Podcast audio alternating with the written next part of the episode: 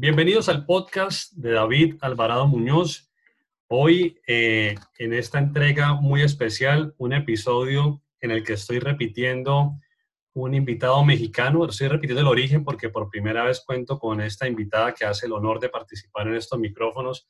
Pero justo esta semana, los dos invitados han sido mexicanos. Anteriormente, el episodio que antecede este, Juan del Cerro, de la Ciudad de México, emprendedor social y un referente latinoamericano en emprendimiento social. Y esta noche cuento con la fortuna de tener una nueva invitada.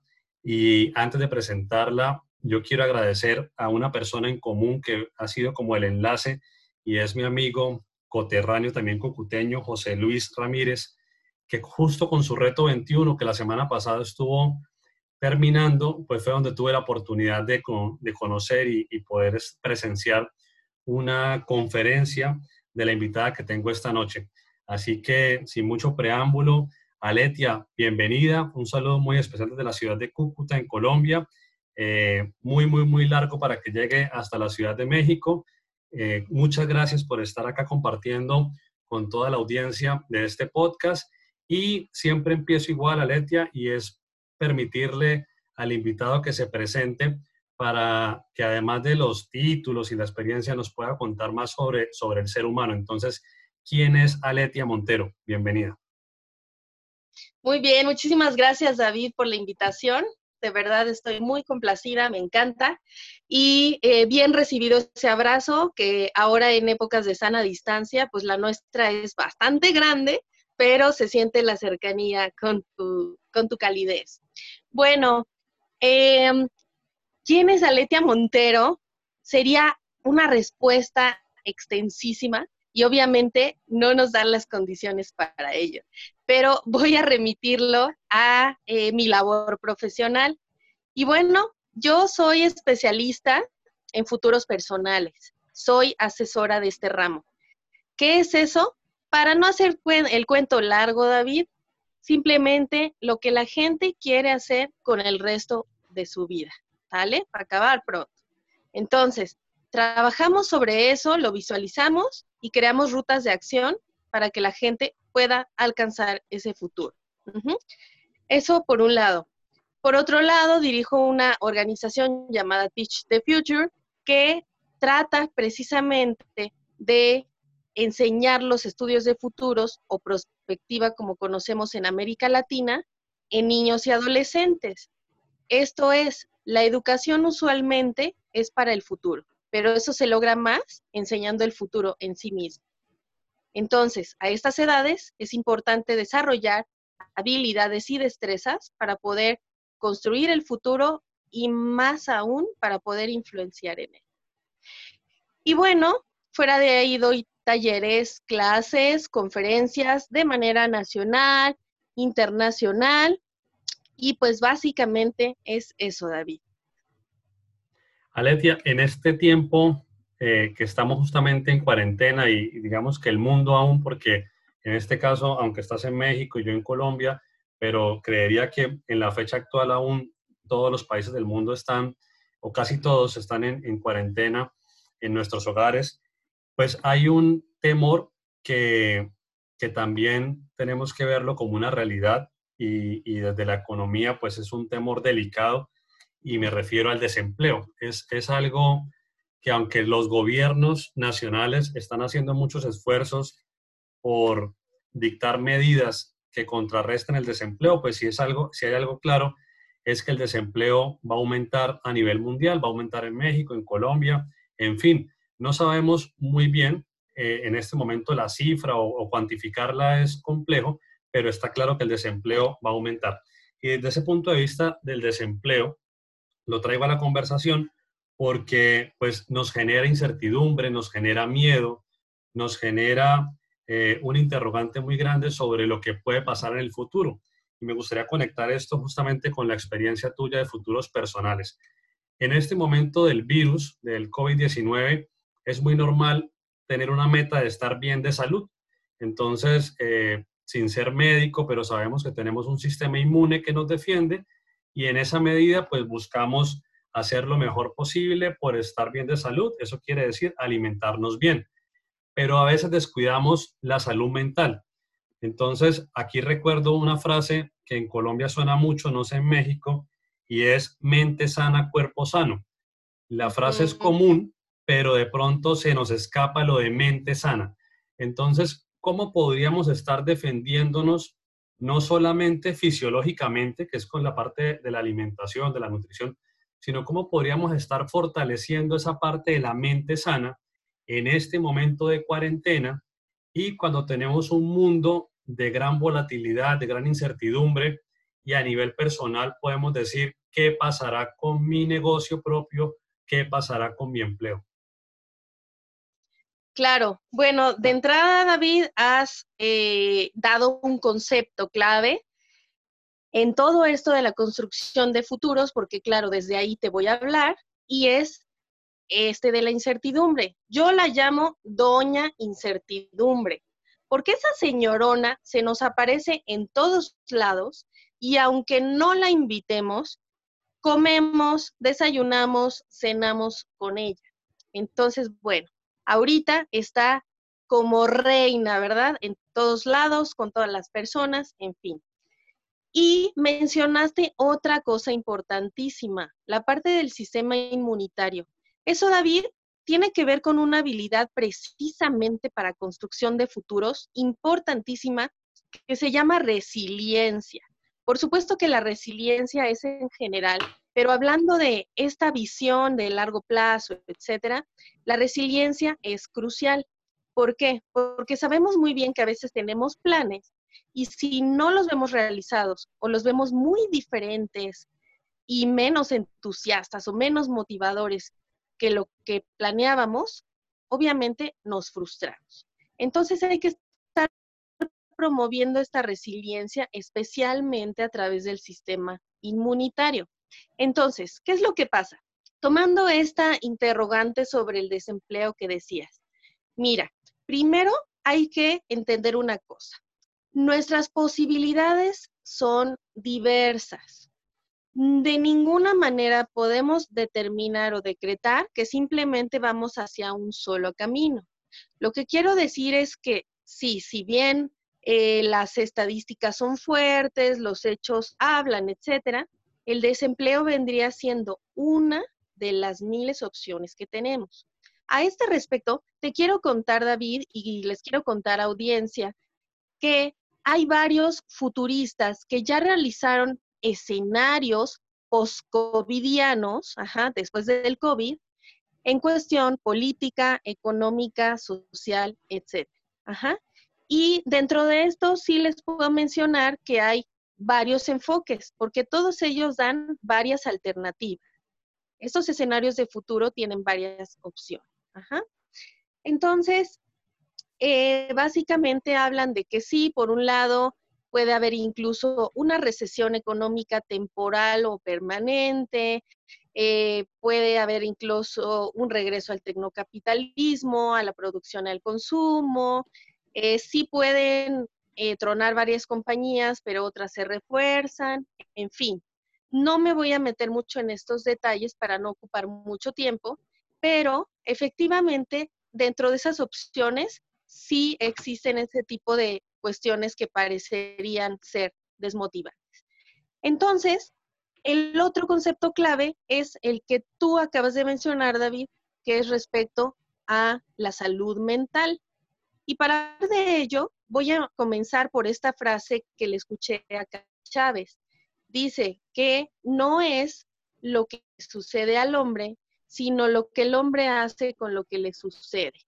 Entonces, todos tenemos puntos de vista respecto a todos y todos percibimos y recibimos las situaciones de una manera muy particular. Entonces, a pesar de cualquiera de estas opciones que puedas tener, si tú las consideras buena, mala, beneficiosa, perjudicial, como tú la consideres, es precisamente como tú vas a actuar ante ella. De aquí que sea súper clave promover la salud mental personal y colectiva. Y podemos darnos muy bien cuenta de que han estado imperando emociones negativas alrededor de esta situación. Hay mucho miedo, angustia, estrés, desesperanza, depresión en algunos, tristeza, en fin. Por supuesto, tenemos otra parte donde hay gente que toma esto como una oportunidad para crecer y desarrollarse, en fin. Pero lo que hay que enfocar es eso. ¿Cómo me mantengo sano? No nada más justo para no agarrar un virus, no nada más para que esté bien mi cuerpo, etcétera, sino también eh, mi mente, centrada, concentrada. Como tú decías, la alimentación, ¿de qué me estoy alimentando mentalmente? Estamos en una época de infoxicación, es decir, donde estamos intoxicados de tanta información, que eso nos puede llegar a desquiciar. Entonces, darle atención y priorizar tu salud mental es importantísimo. Aletia, eh, hay algo que me gustaría devolver un poquito y es para ahondar en la resiliencia. Si hiciéramos un ejercicio y viéramos la resiliencia como un músculo, eh, es muy fácil, por ejemplo, a todos nos gusta vernos bien y, pienso, por ejemplo, en las mujeres que les gusta ir al gimnasio o ahora en la casa, aún en la casa, pues haciendo ejercicio, entonces hacen ejercicio para el glúteo, para la pierna, para el abdomen. Si viéramos la resiliencia como un músculo y yo fuese un alumno digamos, y, Aletia, en este caso, que es algo real, es coach. Entonces, yo te digo, Aletia, ¿qué ejercicios me recomienda para entrenar el músculo de la resiliencia? Perfecto, claro que sí. Bueno, primero, ubicar que la resiliencia es un proceso, un proceso continuo, no es simplemente una meta, etc así como cultivar el cuerpo y si quieres estar muy fortachón o muy curveada, pues tiene que ser un proceso, ¿verdad? Tienes que estar dando mantenimiento, etc. Entonces, justamente hay varios recursos que puedes usar, como tú bien dices, para ejercitar ese músculo. Entonces, algunos de estos recursos son tener presentes tus fortalezas, tus virtudes y usarlas a tu favor. Usar la creatividad, siendo también flexible y dándote apertura para expandir tus horizontes. Percibir siempre que más es posible. Eh, también pedir ayuda si es que la necesitas. Y ahorita hay muchas oportunidades para eso. Aprender las lecciones, enfocarte sobre todo en cómo puedes construir y no destruir. ¿Qué te estás llevando día a día de esta situación y cómo puedes contribuirte a ti y al mundo de ahí? Otra cuestión clave, pues, es darle su lugar a la conciencia. Recuerda que lo que está pasando es, simplemente es. Pero el cómo lo concibes es tu boleto, como dirían por ahí. Y recuerda que no hay cosas que no puedes controlar, pero sí puedes encontrar, controlar tus emociones, etcétera, y promover tu salud mental. Rodearte de cuestiones positivas es otro, eh, otra pauta para fortalecer esta resiliencia. No pensar que todo está perdido, sino que simplemente dio un giro. El humor es importantísimo. El cultivar el cuerpo es algo crucial. Y ahí me voy a detener un poquito más porque recuerda que tu cuerpo es el vehículo para la acción. Lo que tú necesitas siempre es desplazarte, moverte. Entonces requieres cultivar tu cuerpo. Hay incluso serie de ejercicios específicamente para el sistema inmunitario, desde yoga para el sistema inmunitario, desde un enfoque de psicoterapia corporal. Es más, eh, hay ejercicios bien sencillos que tú puedes hacer y eso te va a estar estimulando tu sistema inmunitario. Pero más allá de solo hacer ejercicio, etcétera, es realmente conectar con tu cuerpo. Y también otro punto más, David, con el que yo creo finalizaría esta parte, es que ingieras lo que se llama alicamentos y superalimentos. Es decir, estos alimentos que contienen vitamina B, cacao, aceite de pescado, entre, otros, eh, entre otras sustancias, precisamente también para estar aumentando este sistema inmunitario y todo ello en conjunto promueve la resiliencia y ejercita este músculo. Aletia, cuando eh, eh, usted empieza pues, a ilustrarnos lo de la resiliencia, nos dice de la importancia de ser consciente de los recursos, de esas virtudes propias. Y yo sé que el ejercicio es, eh, primero es muy importante, por lo tanto toma tiempo, pero si nos pudiese eh, ayudar un poquito a la audiencia, de pronto en, uno o dos tips que nos pueden ayudar a ser más conscientes de aquellos valores que son, que podrían llegar a ser un superpoder en nosotros. ¿Por qué hago la pregunta? Porque a veces es muy fácil enfocarlos en lo que no somos buenos pero nos puede costar un poquito buscar ese enfoque positivo en nosotros eh, como hombres virtuosos o como mujeres virtuosas.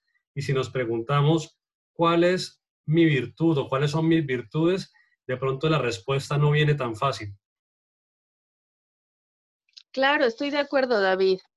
Eh, incluso hay algunas personas que si tú les pones a hacer una lista de sus defectos, wow, se van como hilo de media y en cambio con las virtudes es diferente. No son todos los casos, pero sí suele pasar.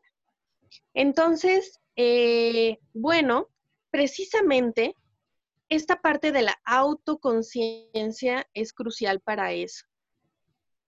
A veces no somos conscientes justo de nuestro propio cuerpo. Entonces, imagina con todo lo que hay alrededor de nosotros, ¿no?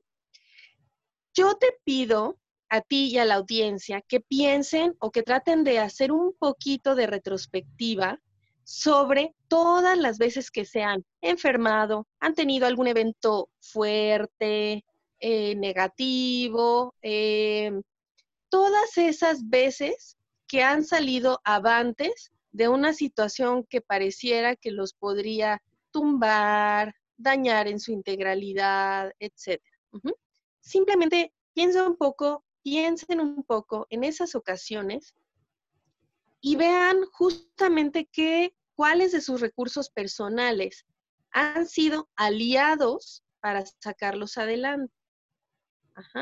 Por ejemplo, David, una historia donde un papá soltero precisamente deja ir a su hija como a los 15 años para vivir con su abuelo. Y entonces toda la vida se la pasa esta chica en drogas, eh, con malas compañías, etc. ¿Cómo el papá logra después de tantos años no caerse a la depresión, no, no tirarse y a pesar de todos sus esfuerzos, viendo que, que la chica seguía decidiendo esa vida, cómo mantenerse en pie, ¿no? Entonces, en esta historia, este papá ubicaba que él tiene muy buen sentido del humor, que es muy buen profesor, que es bastante eh, enfocado en cuestión de decir, bueno, no está solo ella, ahora tengo otra familia, otras personas, y se dio cuenta que el ser amoroso, el ser cariñoso, el tener esa fuerza de voluntad y el haber sido finalmente resiliente, lo hacen estar en pie hoy en día. Entonces, si tú puedes ubicar algunas de tus situaciones, trata de ubicar precisamente qué recursos estuvieron ahí. Puede ser la creatividad, puede ser precisamente que eres leal, puede ser que eres fuerte, etc. Entonces, hacer ese tipo de retrospectiva te ayuda, ya que pasaron los hechos, a seguir aumentando la conciencia a este respecto. Y entonces ayudarte a recordar que cada que enfrentes una situación adversa, tienes, como se diría coloquialmente, tienes con qué. Empoderar entonces a esas fortalezas y virtudes para que, repito nuevamente, se hagan tus aliadas en las distintas situaciones. Perfecto. Eso me lleva a, otra a otro cuestionamiento y es que justamente si la retrospectiva nos ayuda para un poco eh, ir buscando esas, esas piezas de nuestro rompecabezas que van a ser nuestras aliadas y finalmente ser más conscientes de aquellos recursos que nos pueden potenciar o que, o que podemos empoderar eh, para el futuro. Hablemos un poquito de prospectiva, pero entonces eh, una prospectiva partida en dos partes le, propongo, porque primero tenemos una cuarentena que pareciera que ya, ya casi va a terminar. Por ejemplo, en Colombia, hasta el momento el gobierno dice que hasta el 11 de mayo es la cuarentena, por lo menos después del 11 de mayo, poco a poco, algunos sectores de la economía se empiezan a reactivar y tengo entendido que en México más o menos por ahora hasta finales de mayo sería la cuarentena. Entonces, va a haber un futuro muy, muy cercano, que es el futuro después de la cuarentena, y va a haber otro futuro de pronto de mediano plazo, que es el futuro después del COVID. ¿Y por qué lo diferencio en esas dos partes? Porque después de la cuarentena aún vamos a convivir con el, con el virus, aún ya de pronto ya no estamos en cuarentena, pero lo seguro es que el virus va a estar en el ambiente mientras pasan un par de meses y llegará el próximo año una vacuna y algo, algo ocurre. Entonces, el futuro después de la cuarentena, pero aún en medio del, del virus, y el futuro un poco más a mediano plazo después del virus. Entonces, si tenemos ya identificados estos recursos con la retrospectiva, ¿cómo podríamos hacer uso de la prospectiva? Primero, para el futuro inmediato, o sea, para sobrevivir después de la cuarentena y luego no perder la mirada posterior al COVID. Ok, bueno, maravillosa pregunta, David, porque además es una de las cuestiones más inquietantes a nivel global, también entre futuristas. Entonces, qué maravilla que podamos ponerlo aquí sobre la mesa. Y es algo justo en lo que estaba trabajando desde el enfoque de futuros personales. Entonces, el pasado te viene a dar lecciones, te ayuda a, como mencionaba hace rato, expandir un poco tu conciencia y a identificar también aquellas cuestiones que no te gustaría repetir, que quisieras mejorar, que quisieras cambiar y a la vez también lo que quisieras mantener. Entonces, a ese respecto, funda buenas bases para el futuro. Incluso cualquier futurista te va a decir que dentro de un análisis prospectivo se incluyen las tendencias. Y las tendencias son fenómenos históricos que se asume se prolongarán en el futuro. Bien, entonces, regresando a la pregunta. Justamente, primero sería importante visualizar cómo quiero salir de la cuarentena. Y como quiero no es nada más, ay, desearía que esto y que todo estuviera bien y que toda la normalidad. Ojo, es ubicarme en mis distintas áreas de vida. Desde el enfoque de futuros personales, vemos seis áreas de vida. Ubicamos que son las finanzas, las actividades, el transporte, el hogar, la salud y lo social. Entonces, sería bueno visualizar cómo estarían esas áreas de vida saliendo de la cuarentena. Hay que ubicarse en quién soy, quiénes somos cada uno en este proceso del devenir. Porque hay que darnos cuenta de cómo lo hemos vivido, si lo hemos padecido, sufrido, lo hemos aprovechado, etc. Entonces, te voy a eh, poner otro ejemplo más. Eh, de un tema que, del cual casi no se habla, que casi no se trata, pero con todo el respeto y la confianza entre ti y la audiencia, lo voy a mencionar porque también es parte de la... Dentro de todas estas inquietudes y como parte de la promoción salud, está el tema del sexo, por ejemplo. Resulta que ha habido personas en quienes ha incrementado el deseo sexual estando en solteras, y otras en que no. Pero de estas, muchas quieren salir y de lo primero que quieren salir una vez, eh, que, que quieren hacer, perdón, una vez levantada la cuarentena, es acostarse con alguien o tener algún tipo de esta práctica. Sin embargo, como bien dices, el virus va a continuar, entonces, ¿qué pasaría y qué tipo de riesgos había, habría o qué tipo de cuidados se necesitan para que de llevar a cabo esa actividad justamente no te pongas. De ahí que sea tan importante fortalecer el sistema inmunitario, promover la salud mental, etc. Entonces, imagínate que en una cuestión negativa, todo lo que ya avanzaste y lo que estuviste en cuarentena, de pronto desapareciera por algún otro tipo de actividad fuera de, la cuarentena, pero con el virus aún existente. Entonces es hacer esta conciencia de lo que necesita, de lo que se requiere como para la autoconciencia, pero además también la conciencia global.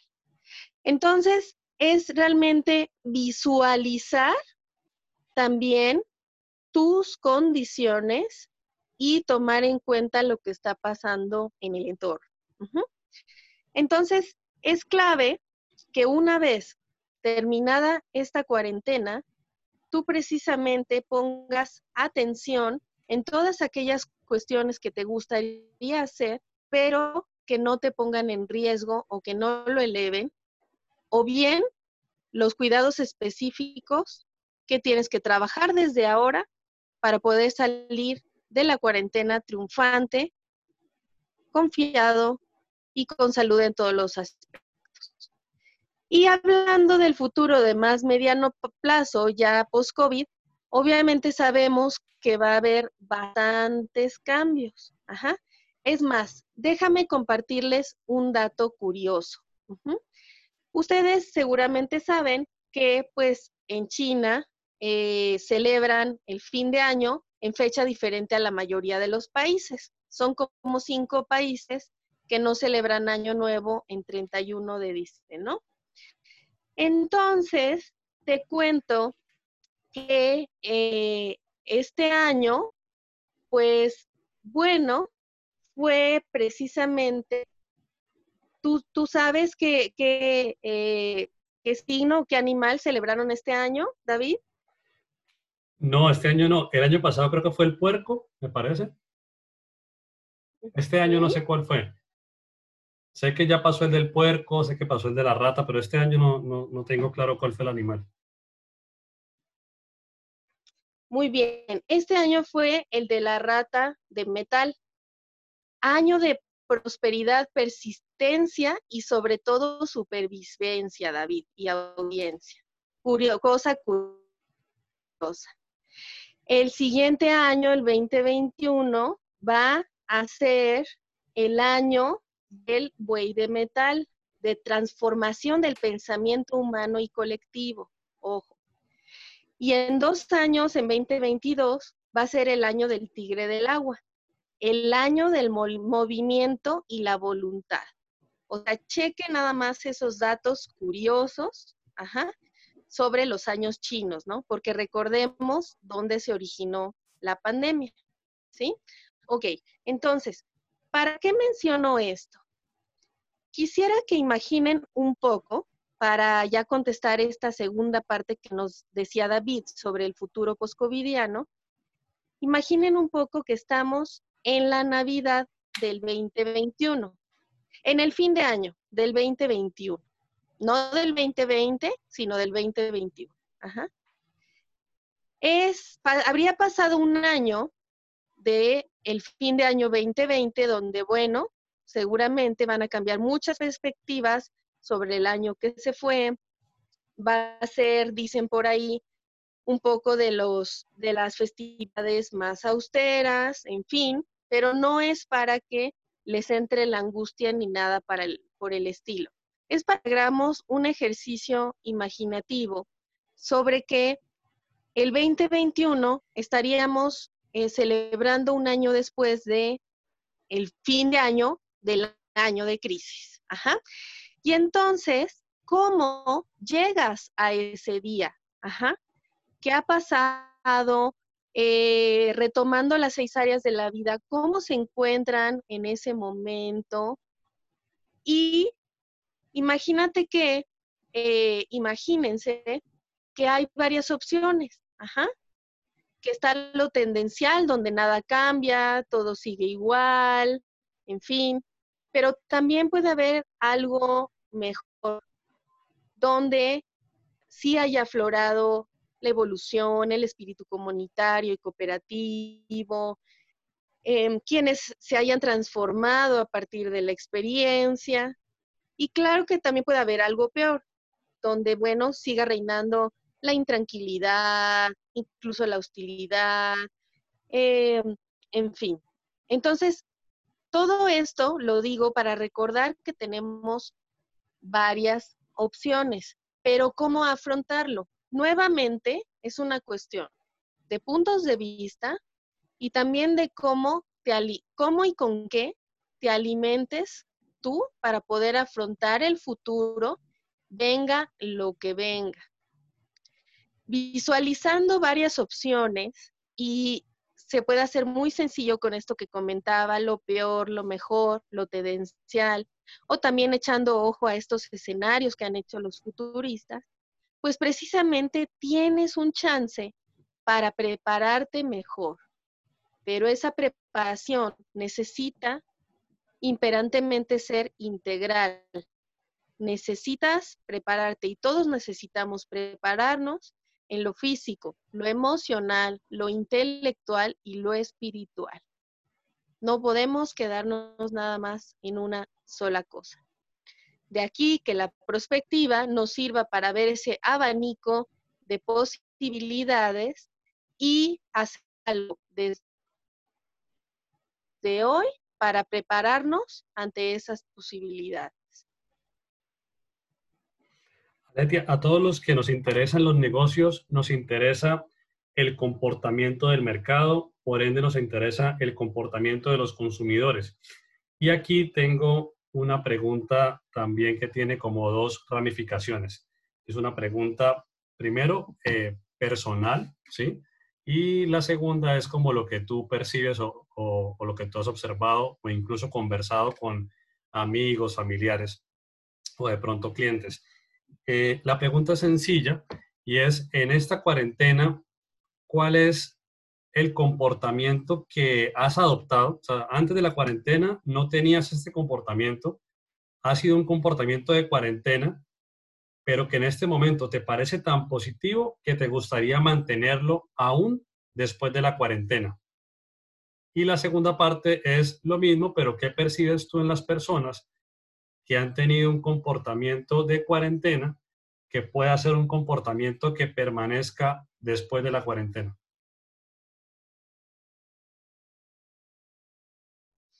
De acuerdo, pero preguntándolo desde la parte como consumidores o en general. No, digamos que hay un comportamiento, por ejemplo, el mío, el mío para darte una respuesta real y compartirla con la audiencia. Yo he tenido un comportamiento de cuarentena que me gustaría mantenerlo después de la cuarentena y ha sido justamente el eh, hacer las entrevistas del podcast con disciplina. Entonces, las cuatro semanas de cuarentenas, todas las semanas he tenido dos invitados de manera estricta, o sea, ha sido una meta, ha sido disciplinado y me ha gustado tanto que aún después de la cuarentena quiero mantener ese ritmo de dos invitados por semana. Entonces, a nivel personal, ¿Cuál ha sido un comportamiento de cuarentena tuyo que te ha gustado mucho y que te gustaría mantener después de la cuarentena? Y la misma pregunta, pero ya no aplicada a Aletia, sino aplicado a lo que ves en las personas. Ok, perfecto. Me encanta. Eh, bien, tenía yo dentro de mis planes retomar yoga. hacía hace muchos años y ya tenía rato que no hacía. Y por alguna razón lo venía postergando, incluso preguntando en los lugares cercanos, sabiendo las cuotas, sabiendo los horarios, teniendo toda la información y todo. Por algo lo postergaba. Y en esta cuarentena logré retomarlo a través de tutoriales y, eh, como dices tú, una disciplina de, a pesar de que estoy el 90% dedicada a mi bebé, el espacio que dejo para mí es justamente para esta parte que hablábamos de cultivar el cuerpo. Entonces, definitivamente seguir tomando yoga y que seguro por un buen tiempo va a ser a través de estos tutoriales, es definitivamente un comportamiento de cuarentena que quiero estar teniendo a infinitum. De ser así, pues pasarlo simplemente a presencial, ¿no? Y la otra cuestión es precisamente el atreverme a hacer algunas cosas. Ya les acabo de mencionar que yo tengo un bebito que tiene ahorita dos años y simplemente estaba yo como eh, bastante restringida en cuestión de actividades con él, ¿no? Me fiaba yo mucho de que, bueno, pues salíamos, eh, dábamos paseos, de pronto su abuela estaba, en fin, y, y ya, como en un ritmo muy, muy de confort. Sin embargo, por supuesto, he explotado mi creatividad, pero sobre todo la valentía de hacer cosas como hacerle una alberquita, jugar sensorialmente, en fin, una serie de cuestiones que en condiciones ordinarias no me animaría. Y destaco la valentía porque siempre estoy con el pendiente de eh, que no dañe a las relaciones de la casa, que no vaya a perturbar a las otras personas que viven aquí, etcétera, etcétera. Sin embargo, hoy me he atrevido, me encanta y necesito, quiero, deseo mantenerlo para los dos. Entonces, eh, pasando a la pregunta de las personas, pues me parece que una parte importantísima y que he absorbido un poco en algunas conversaciones, etcétera, es la de el aprendizaje en línea. Si bien es algo que no es nuevo, esta parte donde muchos de manera gratuita están compartiendo sus servicios, su conocimiento, están dando información de valor y todo eso, es importantísimo. Y hay mucha gente que quisiera seguirlo cultivando, aun cuando ya se acabe el gratis por aquí, gratis por allá, y ahora sí es tanto, y ahora es en dólares, etcétera, etcétera. Si la gente quiere seguir teniendo este recurso a la mano. Lamentable es que todavía hay mucha desigualdad en ello, no todos tienen las condiciones, muchos no tienen ni siquiera conexión a internet, etcétera. Pero de quien sí se puede, bueno, esto es algo que quieren promover bastante. Em, la pandemia está evidenciando muchas sombras y seguramente han escuchado por muchos lados que ahora sí estás conociendo a la gente con la que vives, en fin. Pero también es concebirlo de otra manera, porque un comportamiento de, cuarentena ha sido, y, te lo digo desde el punto de vista de psicóloga que soy y de asesora de futuros, ha sido el fugarse de la realidad no es nada más que me entretengo en las redes, porque eso también puede ser sano en algún momento. No es nada más, eh, me aviento ocho maratones en un solo día de series de streaming, etc. A ver, no es criticar ni juzgar esa parte, sino es que tiene un componente en mucha gente de fugas de realidad. Entonces, la gente venía fugándose ya de alguna manera y por esto las desconexiones eh, uno a uno a través del celular, etcétera. Sin embargo, se acrecenta en la cuarentena y hay gente que va a tender a mantener ese comportamiento. porque precisamente no va a saber cómo abordar todo lo que viene después. Y si no hay algo que, que la empuje que la force como actuar de diferente manera, va a tener eh, todavía ese tipo de fugas.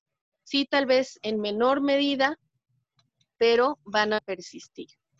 Y por otro lado, también eh, lo que he captado bastante es esta parte de cómo me cultivo a mí, ya sea que lo haya pasado de manera positiva o negativa, si sufrí de pronto hasta ataques de ansiedad o por el otro lado estuve muy tranquilo, incluso hice lo que no hacía en años y ahora lo pude hacer, sea cual sea la condición, eh, sí hay definitivamente un comportamiento de cultivo donde hago algo, hago que es para mí, exclusivamente para mí, que por estar disperso en el trabajo, en la escuela o con los amigos o con los problemas económicos o aquí y allá, no hacía.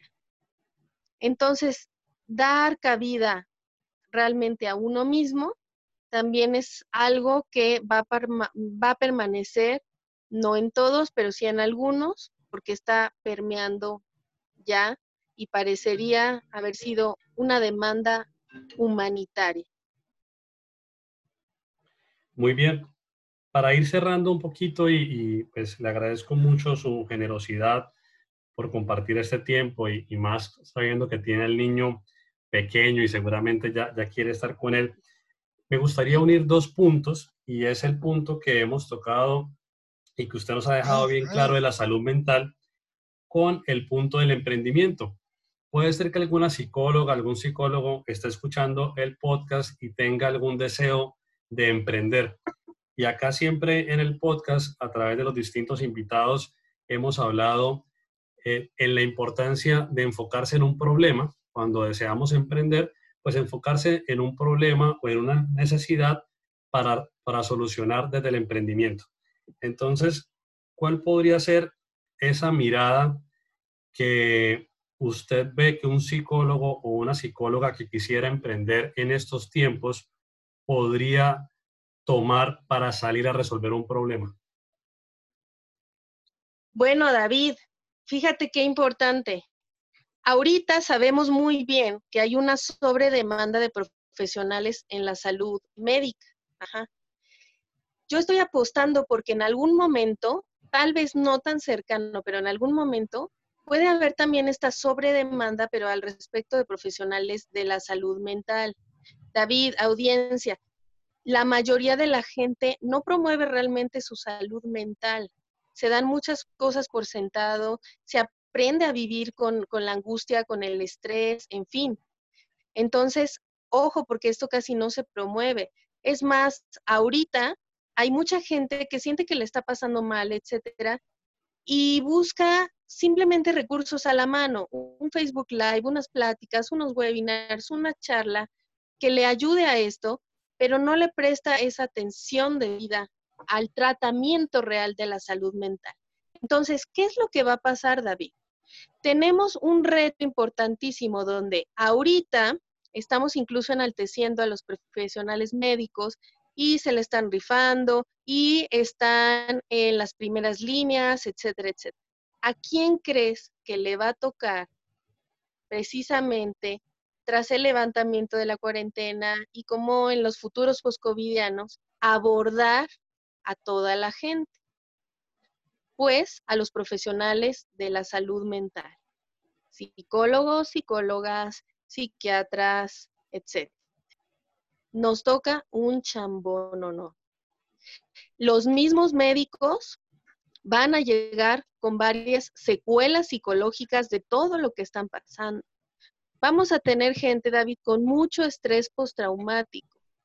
Vamos a tener gente que da la claustrofobia, o sea, de este miedo a espacios cerrados, ahora va a tener agorafobia, miedo a los espacios abiertos porque no se vaya a infectar, etcétera. Va a haber gente a quien le va a costar mucho trabajo convivir con quienes se recuperaron del COVID. Es como la gente que sale de la cárcel y es difícil que se reintegre de pronto a la sociedad. y eso nos va a pasar. Entonces, obviamente, desde el punto de vista del emprendimiento, vienen esas oportunidades para, los psicólogos y para estos profesionales de la salud, porque van a haber muchas cuestiones que abordar. Entonces, desde ya habría que ir construyendo soluciones digitales, presenciales, que puedan tener un modo efectivo de abordar todo lo que se viene en materia de salud mental. De por sí los índices de depresión y de ansiedad globales son altísimos. Y como ya mencioné, se nos vienen más cosas.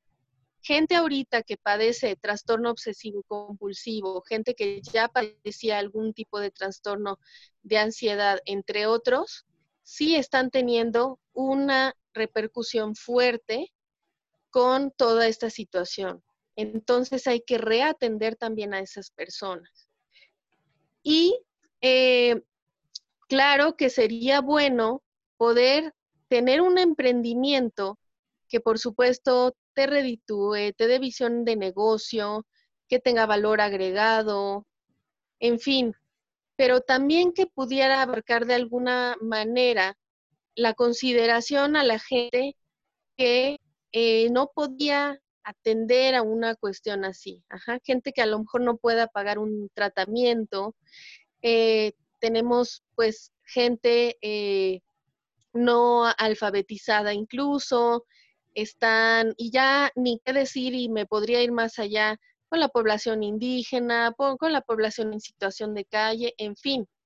Las áreas, la, la verdad es que las áreas de oportunidad son muchísimas y entonces, sinceramente, este es el momento eh, clave para eso. Además de esto, David, también lo es para la perspectiva, de ver si, si ya la gente puede ir adoptando esta cultura, esta importancia que tiene el mirar a largo plazo, porque tampoco es algo que tenemos.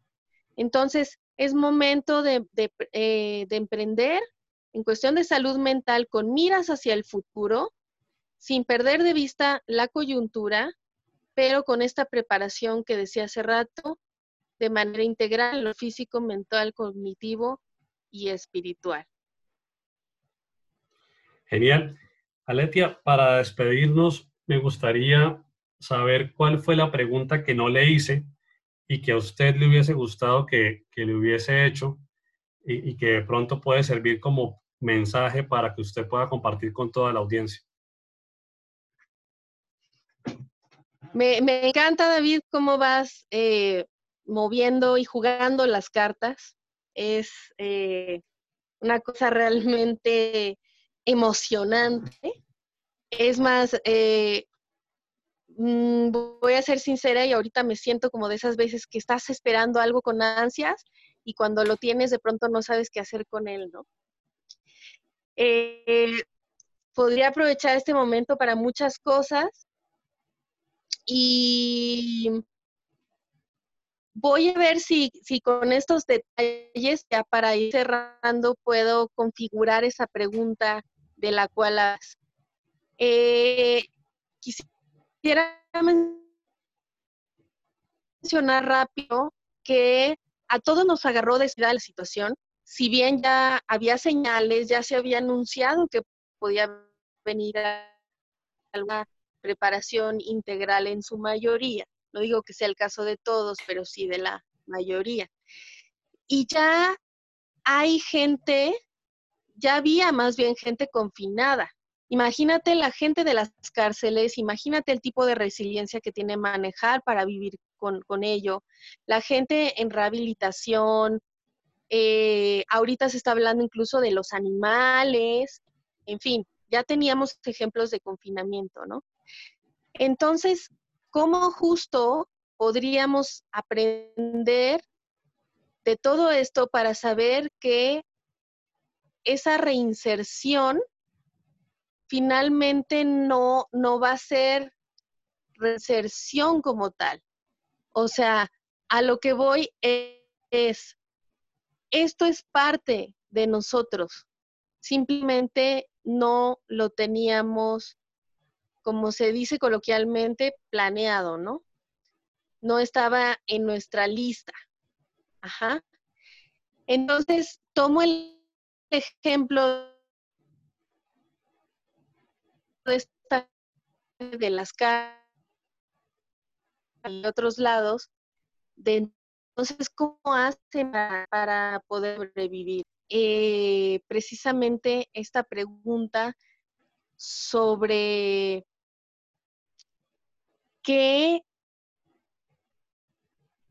qué ejemplos podemos tomar o qué, qué situaciones de vida podemos integrar a nuestras mismas condiciones y a nuestro mismo ser para simplemente esas piezas de rompecabezas, como tú decías, volverlas a unir. A mí me parece que hemos estado dispersos, fragmentados y que nos están como dando un chance para unir esas piezas. Entonces, eh, tal vez va, va por ahí, David, o sea, sobre cómo unimos todas las piezas, cómo tomamos ejemplos de vida, cómo más que empezar de cero, cómo, cómo resetearnos y arrancar.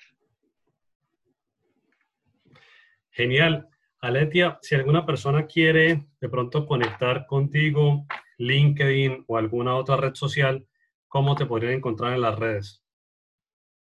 Con muchísimo gusto. Me pueden escribir al correo aletia con H, después de la T, aletia.montero.baena.gmail.com. En LinkedIn me encuentran como Aletia Berenice Montero Baena. Con mucho gusto, por cualquier vía de esa, los atiendo para eh, estos temas, alguna orientación, en fin, para lo que guste. Ha sido realmente unos minutos muy, muy valiosos. Como al comienzo te decía, muchísimas gracias. Realmente es para mí muy, muy bonito poder contar con diferentes personas que de manera completamente altruista y generosa, pues están dispuestos a compartir conocimiento, experiencia y poder tener este tipo de conversaciones que seguramente van a ser de inspiración para muchas personas. Así que desde la ciudad de Cúcuta, yo les envío un abrazo a todos ustedes. Les pido el favor, como siempre, que me ayuden a compartir. Piensen en aquel amigo, aquel familiar que sería muy bueno que escuchara esta conversación y por favor compártala por WhatsApp. Un abrazo para todos.